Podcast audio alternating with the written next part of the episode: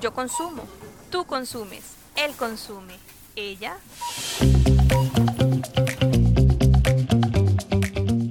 Francisca Barrientos, abogada y académica especializada en Derecho del Consumidor, conversa y analiza desde distintas miradas el consumo, junto a grandes invitadas e invitados. Consumo Éxito es auspiciada por Legalet, formación profesional online en las fronteras de la profesión legal. Esta es una producción de Estado Diario y la Universidad Alberto Hurtado. Hola, muy buenos días, bienvenidos y bienvenidas a este nuevo episodio de Consumo Éxito, eh, podcast, video que estamos desarrollando junto a Estado Diario y Legalet. En esta ocasión tengo el gusto de poder compartir y conversar sobre los temas CERNAC que tanto impactan e influyen en el ámbito del derecho de los consumidores. Nos acompaña el subdirector nacional, pero que ahora tiene un desafío mayor toda vez que está subrogando a la dirección nacional, el abogado Jean-Pierre Cuchot. Hola Jean-Pierre, ¿qué tal? ¿Cómo estás? Bienvenido. Hola Francisca, ¿qué tal? Tanto tiempo, gusto verte. Igualmente. Bueno, nosotros trabajamos juntos en CERNAC durante varios años, así que eh, es un gusto poder tenerte acá eh, y conversar de los temas CERNAC, ¿no? A veces hay, eh, yo he visto em, personas del ámbito de las empresas que no hablan del derecho del consumo, de la ley del consumo, sino que CERNAC derechamente para reflejar el impacto que tiene el rol de la autoridad en materia de consumo. Pero me he encontrado, y en general, ¿no? Eh, eh, se, suele observar que em, este nuevo CERNAC, este CERNAC que surge con la reforma a la ley 21.081 de fortalecimiento precisamente de la autoridad es un tanto desconocida para los operadores y operadoras eh, que interactúan en el ámbito jurídico. Cuéntanos un poquito, ¿Cómo se configura CERNAC? ¿Cuáles son sus distintas funciones, departamentos, etcétera? Bueno, Francisca, el CERNAC tiene una historia bastante, bastante antigua, de muchos, muchos años, eh, la IRINCO, el comisariato de subsistencia de precios, etc. Y probablemente un hito muy importante es el año 97, cuando entra en vigencia eh, la ley 19.496, nuestra ley de protección de los derechos de los consumidores. En ese sentido, el CERNAC eh, ha ido eh, heredando ciertas prácticas y ciertas conductas que se han ido asentando a lo largo del tiempo durante la historia del CERNAC. Por ejemplo, muchos recordarán las mediaciones colectivas. Diez años, ¿no? De tradición de una práctica que no tenía ninguna clase de regulación. Cuéntanos sobre eso. Bueno, esas mediaciones colectivas surgieron como una necesidad de darse cuenta de que habían problemas individuales, pero muchas veces eso se extrapolaba a casos colectivos que afectaban a muchos consumidores. Y el CERNAC consideró que era apropiado y eficiente en términos de regulación tratar esos casos todos de manera colectiva a través de una mediación. Que si bien lo que consagraba la ley eran las mediaciones individuales, tratarlos y darle un tratamiento de manera colectiva. Incluso fue, eso fue objeto de pronunciamiento por parte de la Contraloría y ese procedimiento fue validado. Y ese procedimiento que se desarrolló durante muchos años y que produjo ajustes de cláusula, e innumerables compensaciones en beneficio de los consumidores y ceses de conducta, fue considerado dentro del proyecto de ley de la ley 21.081 de fortalecimiento institucional del año que entró en el año 2018, en septiembre, y se tomó esa experiencia para regularlas y consagrar lo que hoy conocemos como el procedimiento voluntario colectivo, por ejemplo. Esa ley, eh, probablemente luego de la ley 19.496 del año 97, es probablemente, sin duda alguna, el segundo hito más importante en materia de protección de los derechos de los consumidores y también para la historia del CERNAC. Porque lo que se hizo fue eh, consagrar incluso viejas facultades que ya estaban, por ejemplo la de fiscalización.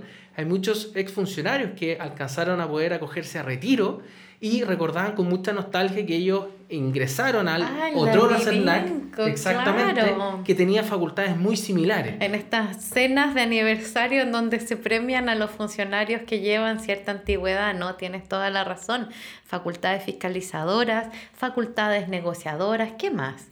Bueno, esa ley lo que hizo fue reconocer estas viejas prácticas y estas viejas eh, eh, formas de conducir los problemas colectivos de consumo y también dotarles de una serie de herramientas que dotaron de mayores músculos al Por eso, por ejemplo, pasamos a ser una institución fiscalizadora, con lo que ello significa, desde el punto de vista de las atribuciones que tienen los funcionarios, deberes funcionarios, por ejemplo, de estricto resguardo de la información que acceden a través de una fiscalización y lo que dice relación también con el ejercicio de esa facultad, con facultades incluso intrusivas que se podría solicitar el auxilio de la fuerza pública para poder entrar a las dependencias de un proveedor y eh, realizar una fiscalización. Hay una subdirección entonces de fiscalización a cargo de eh, una persona a la cabeza que tiene cierto relacionamiento con la dirección nacional. ¿Cómo es ese relacionamiento? ¿Hay murallas chinas o no? Cuéntanos un poquito. Bueno, esta ley de fortalecimiento, la 21.081, supuso la creación de diversas subdirecciones. Y son subdirecciones que son independientes entre sí y cada una técnica dentro del ámbito de sus funciones. La ley establece que la facultad de demandar en juicios colectivos, la de fiscalizar y la de realizar los procedimientos voluntarios colectivos deben estar albergadas en subdirecciones que sean independientes y separadas entre sí. O sea, hay una muralla china en fiscalización. En la práctica, ¿qué quiere decir eso? Si le llega un oficio a una empresa desde la, desde la subdirección o de un departamento interno de la subdirección de fiscalización, ¿qué implica eso?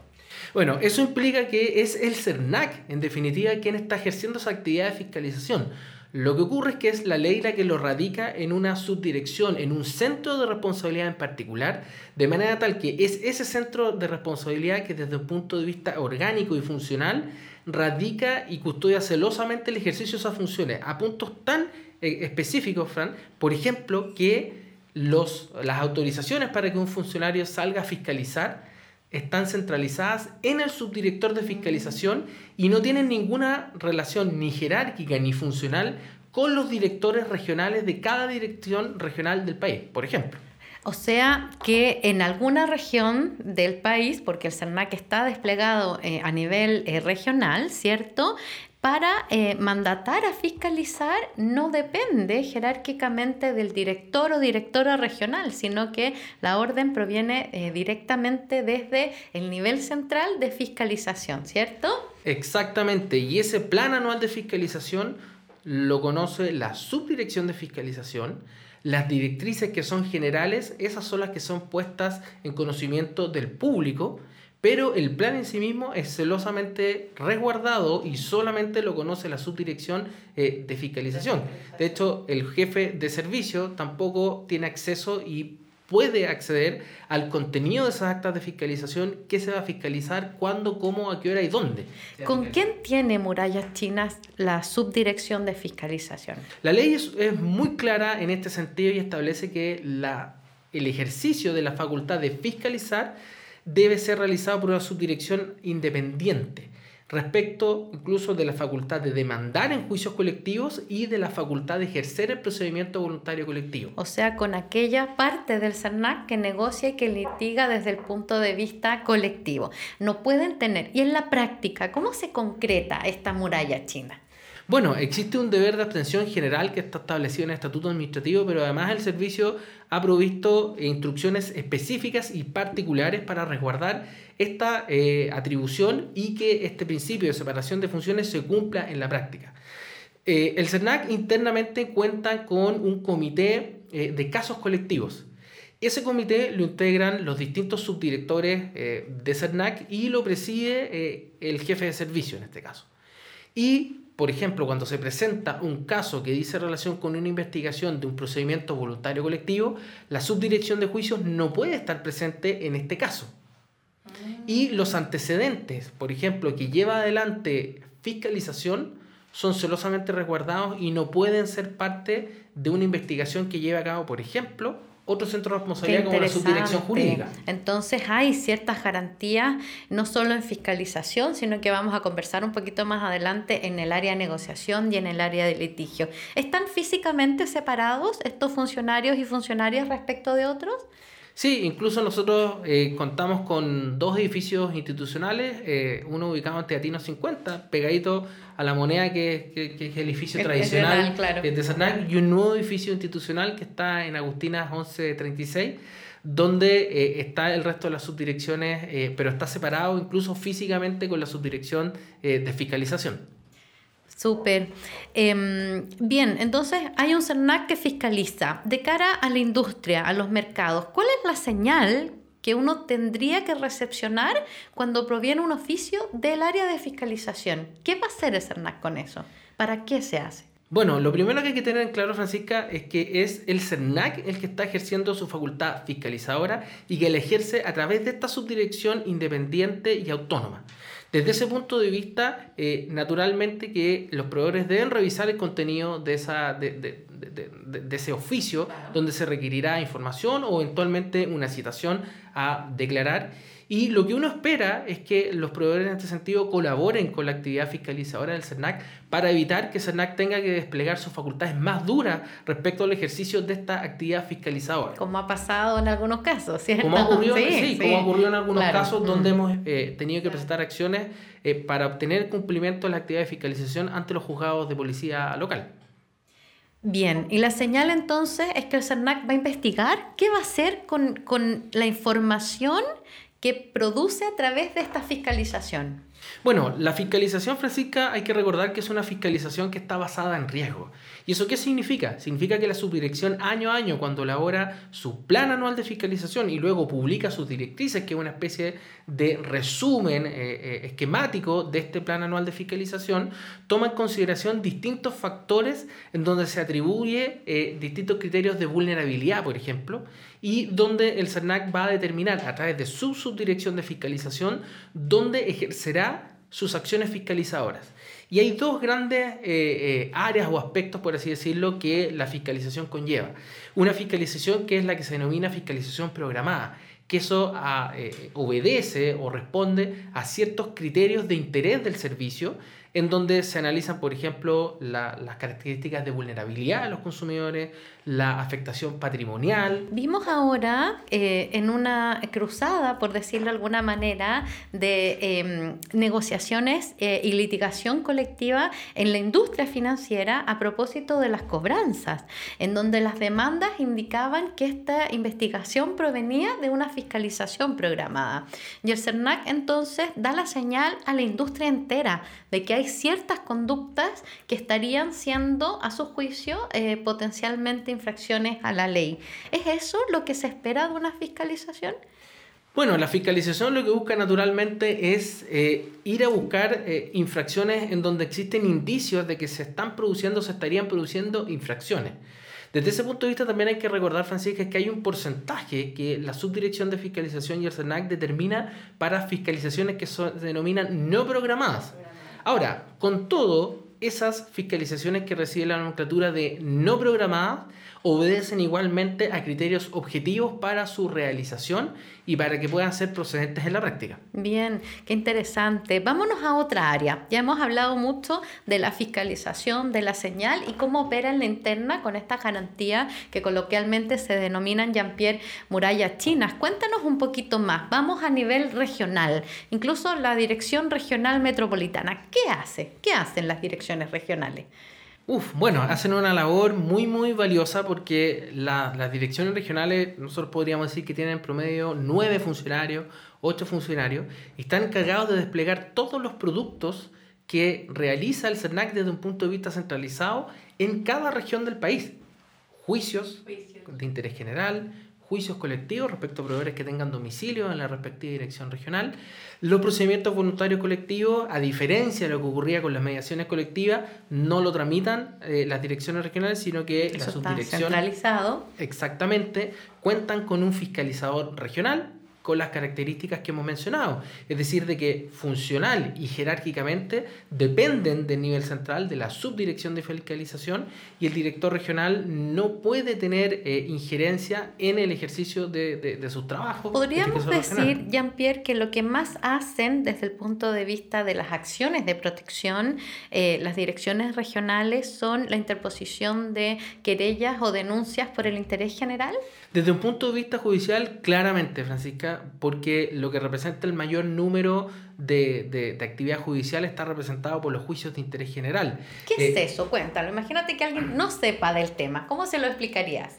Bueno, eh, la ley del consumidor establece una gran diferencia o dos tipos de procedimiento. Un procedimiento de aplicación general ante los juzgados de policía local y un procedimiento que es excepcional a la regla general de los juzgados de policía local, que es ante los juzgados civiles y respecto a la aplicación de las denominadas acciones de clase. ¿Cuál va a ser la diferencia? El interés que esté afectado. Si es que el interés corresponde al interés general o al interés individual de los consumidores, debemos ir ante el procedimiento de aplicación general ante los juzgados de policía local. Y si lo que está afectado es el interés colectivo o el interés difuso de los consumidores, debemos ir al procedimiento especial para la protección del interés colectivo difuso de los consumidores ante un juzgado civil correspondiente al domicilio del proveedor. ¿Por qué el CERNAC interpone denuncias por el interés general que tienen por objeto una multa beneficio fiscal? ¿Hay ciertos criterios? ¿Hay algún estudio? Eh, ¿Hay algunas metas respecto de este tema?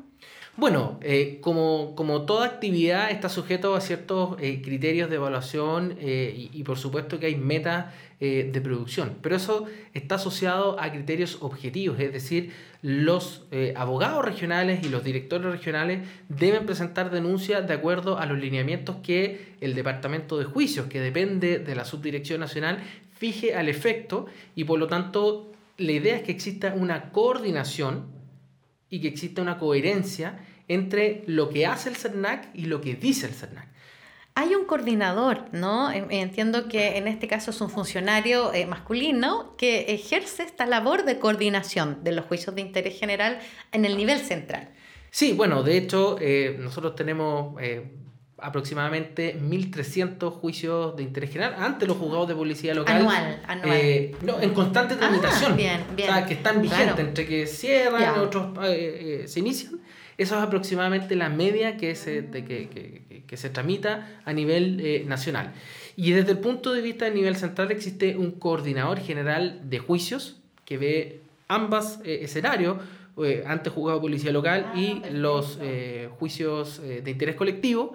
Y luego existe un coordinador de juicios de interés general y un coordinador de juicios de interés colectivo a nivel nacional y un coordinador de juicios de interés colectivo regional. Perfecto, entonces la mirada judicial es una mirada amplia que involucra todas las posibles acciones que tiene disponible la Agencia de Protección al Consumidor. Vamos a los juicios colectivos. ¿Qué impacto, no? Es un tremendo impacto comunicacional, reputacional, mediático, hoy en día con fuertes herramientas, daños punitivos, daños morales colectivos no se ha aplicado, pero multa por cada consumidor afectado.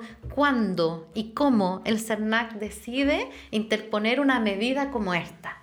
Bueno, el CERNAC se rige por criterios de priorización de casos, es decir, criterios que van a determinar cierta gravedad de la conducta infraccional frente a la que estemos en un caso concreto. Existen distintos tipos de criterios, por ejemplo, la vulnerabilidad, la afectación patrimonial, el contenido mismo de la conducta y su capacidad de poder afectar a muchos consumidores son ciertos elementos que se toman en consideración. Esos criterios en parte están declarados en circulares, ¿no? Exactamente. Que les llaman ustedes criterios de priorización. Estoy recordando en este momento el caso eh, del corte de agua por una semana en Osorno, en donde surge una de las primeras e importantes circulares a propósito de la aplicación del artículo 25A, en que explicitaba cuándo el CERNAC va a decidir ejercer estas medidas, ¿no? ¿Dónde más están estos criterios? Bueno, para ello hay que estar al día y, estar constantemente revisando la actividad eh, del CERNAC. Por ejemplo, ¿cuáles son los pronunciamientos que ha eh, eh, emitido a propósito de dictámenes, interpretativos? Mm. Estar al día en las circulares interpretativas, eso se publica en la página web, pero también se publica en, redes, en algunas redes sociales, se publica también esa actividad. Lo que se ha ido resolviendo, por ejemplo, en materia de procedimientos voluntarios colectivos. Revisar qué es lo que el CERNAC históricamente ha resuelto o ha acordado en mediaciones colectivas. Por lo tanto, eh, interiorizarse y perfeccionarse en materia de consumo es un área que es absolutamente necesaria. O sea, un asesor o alguien que trabaja in-house tiene que ser experto en CERNAC. Eh, sí, yo estoy de acuerdo en esa, en, en, esa aseveración porque el derecho al consumo se ha ido especializando muchísimo en los últimos años. La evolución que ha tenido el CERNAC en los últimos eh, años, en los últimos 10 eh, años, 5 años, ha sido muy, muy grande en comparación a toda la evolución que ha tenido la ley del consumidor desde el año 97 y el CERNAC incluso. Jean-Pierre, tú eres un funcionario que podríamos llamar de carrera, ¿no? Tú partiste trabajando en Viña del Mar como abogado regional y ahora estás a la cabeza eh, de eh, esta potente autoridad que ejerce y despliega todo tipo de medidas como las que estamos conversando y vamos a seguir conversando. ¿Cuál es tu mirada? En la interna del CERNAC? Uf, bueno, es una institución que tiene muchos desafíos y tenemos una misión que es bastante noble eh, y, es bastante reconfortante porque uno se da cuenta que a través de, acciones concretas puede realizar y generar ciertos cambios en beneficio de los consumidores, porque uno, uno habla de los consumidores que como fuera un ente ficticio, pero los consumidores finalmente somos todos. Eh, y algunos cambios que nosotros hemos podido lograr eh, de conducta a través de distintos mecanismos, a través de acciones colectivas, a través de mediaciones colectivas, a través de mesas de trabajo intersectorial, de un plan de relacionamiento con los proveedores, nosotros hemos podido ajustar ciertas conductas que eh, impactan en perjuicio de los consumidores y eso incluso uno puede analizarlo desde el punto de vista de las políticas basadas en evidencia y uno eventualmente también podría cuantificar cuál es el beneficio que eso ha reportado para los consumidores. No es solo la compensación, sino que el foco está en corregir aquellas conductas, en hacer cesar ciertas conductas con estos instrumentos de fiscalización, negociación, litigación colectiva. Quedémonos entonces ahí y, con tu mirada tan especial de haber estado y, permanecer ¿no? tanto tiempo eh, como funcionario público, eh, ahora liderando este proceso y estos desafíos que vienen. Vamos a los PVC. Eh, uno piensa en un tubo, ¿no? Pero, pero bueno, los procedimientos voluntario colectivo, ¿evitan un juicio colectivo? Bueno, habrá que revisar el caso concreto frente al que estemos y contrastarlo con estos criterios de priorización de casos. A veces la conducta va a reflejar un disvalor muy grande va a ser una conducta muy grave desde el punto de vista infraccional y esa conducta no va a ser posible ser eh, tramitada dentro de un procedimiento voluntario colectivo. Además, Francisca, hay que contextualizar que las decisiones que el CERNAC eh, adopta se adoptan de manera colegiada, es decir, en este comité de soluciones colectivas, en donde se presenta un caso por parte ya sea de la subdirección de consumo financiero, si es que es de ese ámbito, o por el Departamento de Investigaciones Colectivas dependiente de la subdirección jurídica, se presenta un caso y se propone un curso de acción. Aquí hay una muralla china importante también que hay que recordar entre la subdirección de juicio y la subdirección de PVC, ¿cierto? Llega a tal punto, Francisca, que si, el caso, eh, por ejemplo, cuando es una propuesta de compensación en un procedimiento voluntario colectivo o en un juicio colectivo, eh, los respectivos subdirectores deben abandonar incluso la reunión y no pueden este estar presentes. Mira, qué interesante, porque son cosas que en general no se manejan en la externa y que es bueno saberlas para efectos de eh, valorar las garantías que el mismo CERNAC ha dispuesto concretando el mandato en torno al cumplimiento de estas murallas chinas. Hasta impresoras tienen separadas, ¿no? Para que no se revele la información, ¿eso es cierto? Bueno, de hecho uno, uno tiene que preocuparse hasta de esos aspecto incluso más específico y, si quiere decirlo, doméstico. Y por ejemplo, las impresoras eh, cuentan con un sistema de, de claves para que si un funcionario eh, envió una impresión, para que esa impresión se, se, se, realice, se, se, imprima ese documento, debe ingresar su nombre de usuario y su clave para evitar que documentos puedan quedar ahí alojados en la, eh, en la, en la impresora incluso. Y con eso dar cumplimiento a esta muralla china. Em, ¿Quién puede pedir un PVC o, o es solo de, de oficio que ustedes lo inician? Bueno, lo más común eh, es que el CERNAC sea el que aperture un procedimiento voluntario colectivo, pero la ley también otorga la posibilidad a otras dos formas de inicio, a través de una denuncia fundada, así lo determina la ley, por parte de una asociación de consumidores. Una denuncia fundada. Y una solicitud de un proveedor que esté frente a un caso colectivo. ¿Cómo le podemos llamar a ese instituto? ¿Se ocupa? Nosotros lo denominamos internamente y de hecho eh, estamos prontos a dictar una, eh, una guía eh, sobre el funcionamiento del procedimiento voluntario colectivo para ilustrar a los distintos legitimados activos y utilizamos expresamente la denominación que efectúa la ley, que es solicitud, de apertura de un PVC por parte de un proveedor. Muy bien. Em, ¿Y los proveedores lo hacen? Sí, hemos recibido eh, un par ya de, de estas solicitudes eh, de parte de los proveedores con muy, muy buen eh, resultado, con, un, con, con, bastante éxito. Y además que los proveedores deben entender de que acercarse al CERNAC y presentar esta solicitud significa un beneficio, porque desde un punto de vista de, de la litigación, supone que ningún otro legitimado activo podrá deducir una acción colectiva fundada en esos mismos hechos, desde el momento en que el CERNAC recibiera esa solicitud de la empresa. Porque se suspenden los plazos, ¿no? Y claro, y además aperturar al CERNAC ese procedimiento voluntario colectivo, no es posible en términos simples que ese proveedor sea demandado. Claro, ni por el mismo CERNAC ni por otros actores del mercado como asociaciones de consumidores. Tres meses es el periodo que fija la ley. ¿Qué te, ¿Cuál es la experiencia CERNAC en torno a eso? ¿Tienen que andar corriendo? Es, complejo, eh, tres meses es un plazo eh, bastante acotado y que siendo eh, justos en base a los criterios de realidad, esos plazos han tendido a extenderse en algunos casos muchas veces, pero en, los, en las causales que establece la propia ley, Francisca. Y la ley establece la causal que exista una negociación avanzada. Por lo tanto, cuando se va a cumplir el periodo de los tres primeros meses originales, debe existir ya una propuesta y eso es lo que avanzadamente se está discutiendo para poder con posterioridad prorrogarlo por otros eh, tres meses más. Para compensar a los consumidores en un procedimiento de negociación, ¿existen también criterios que ustedes contemplan? ¿Cómo es el trabajo aquí eh, entre los, el, el Departamento de Economía, los economistas, con los y las abogadas? Bueno, lo primero, y volviendo al tema de la separación de funciones, acá es muy importante que eh, la Subdirección de Estudios Económicos cuenta con un departamento de análisis económico y de estudio de compensaciones eh, económicas.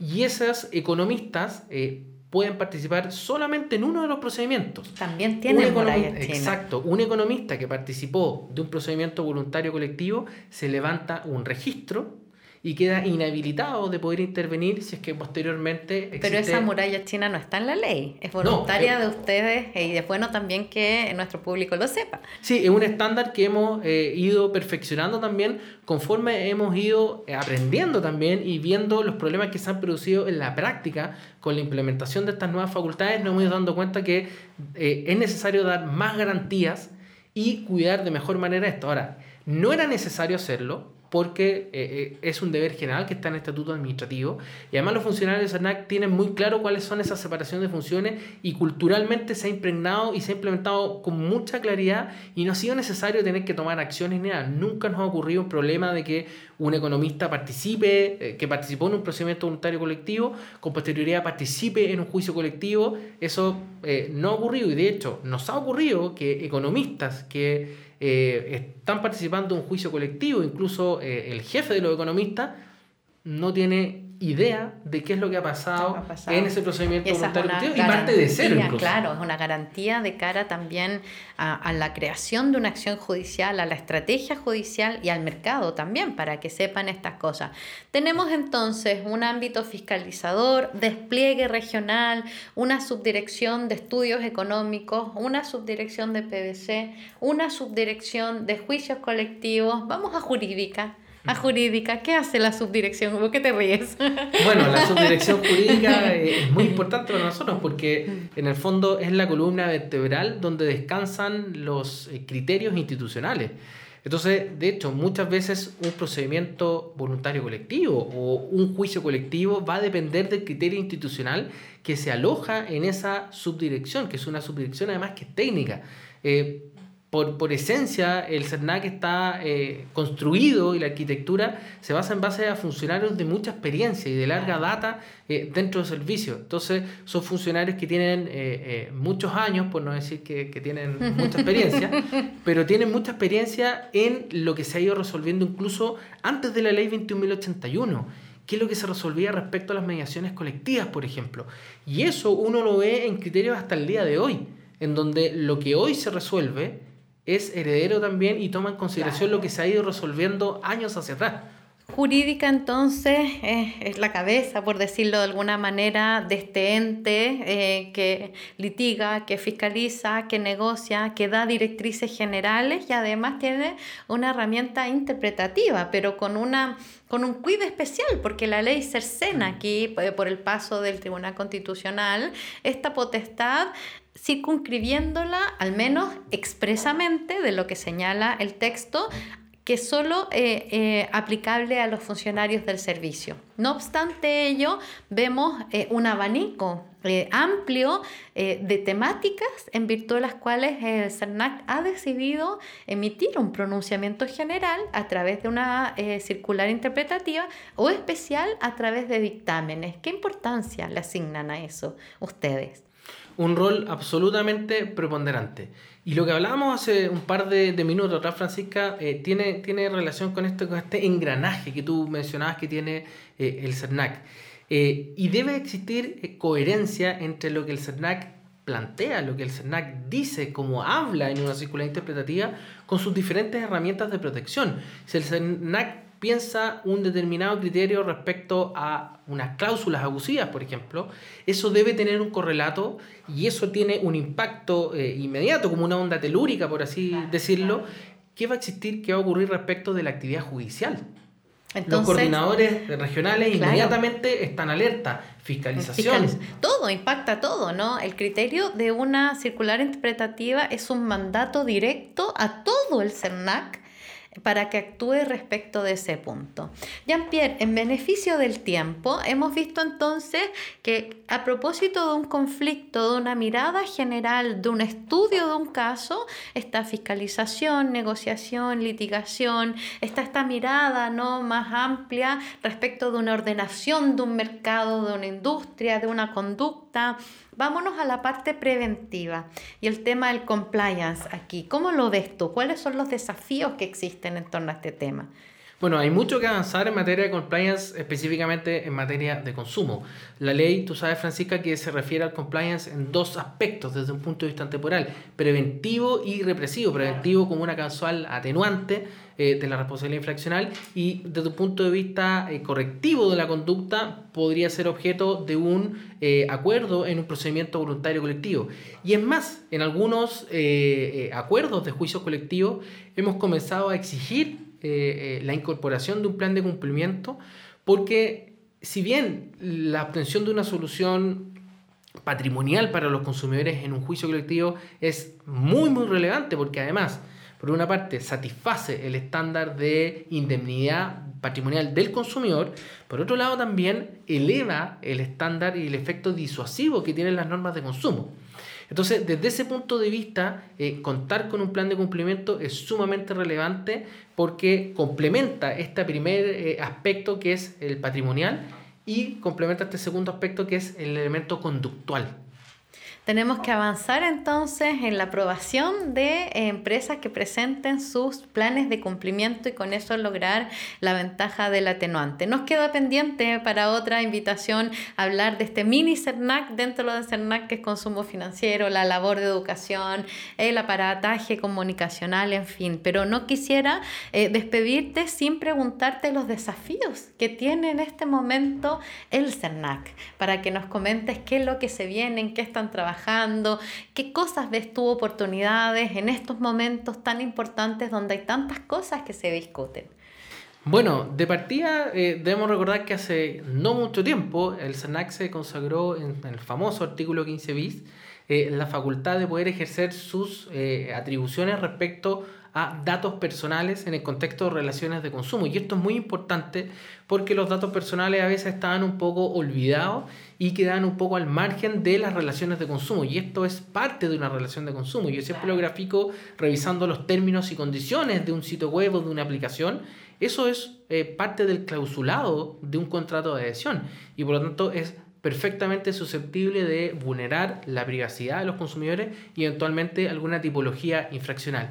Y eh, un desafío que, que el CERNAC eh, tiene, tiene enfrente es el mercado digital, el comercio electrónico. Bueno, con el reglamento ahora plenamente vigente, hablábamos también con otros invitados a nuestro podcast, eh, cómo cambia ¿no? Eh, la transformación digital producto de la pandemia, se acelera este proceso y eso también les impacta directamente a ustedes, ¿no? Absolutamente, absolutamente. Todo lo que dice relación con la entrega de información, influencer, publicidad nativa, etcétera. Patterns. Patrones oscuros, etcétera. Hay muchas temáticas que todavía Chile ha estado un poco incipiente.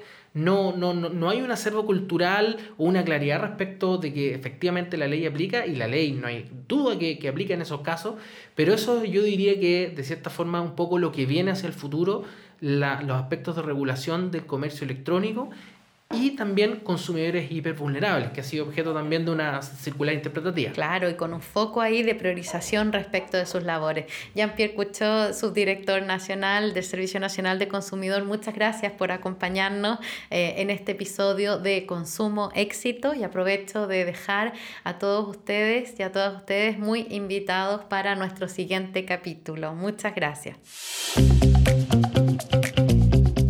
termina con sumo éxito. Nos escuchamos en el próximo capítulo. No olvides suscribirte a nuestras redes sociales. Encuéntranos en LinkedIn, Twitter e Instagram como Estado Diario.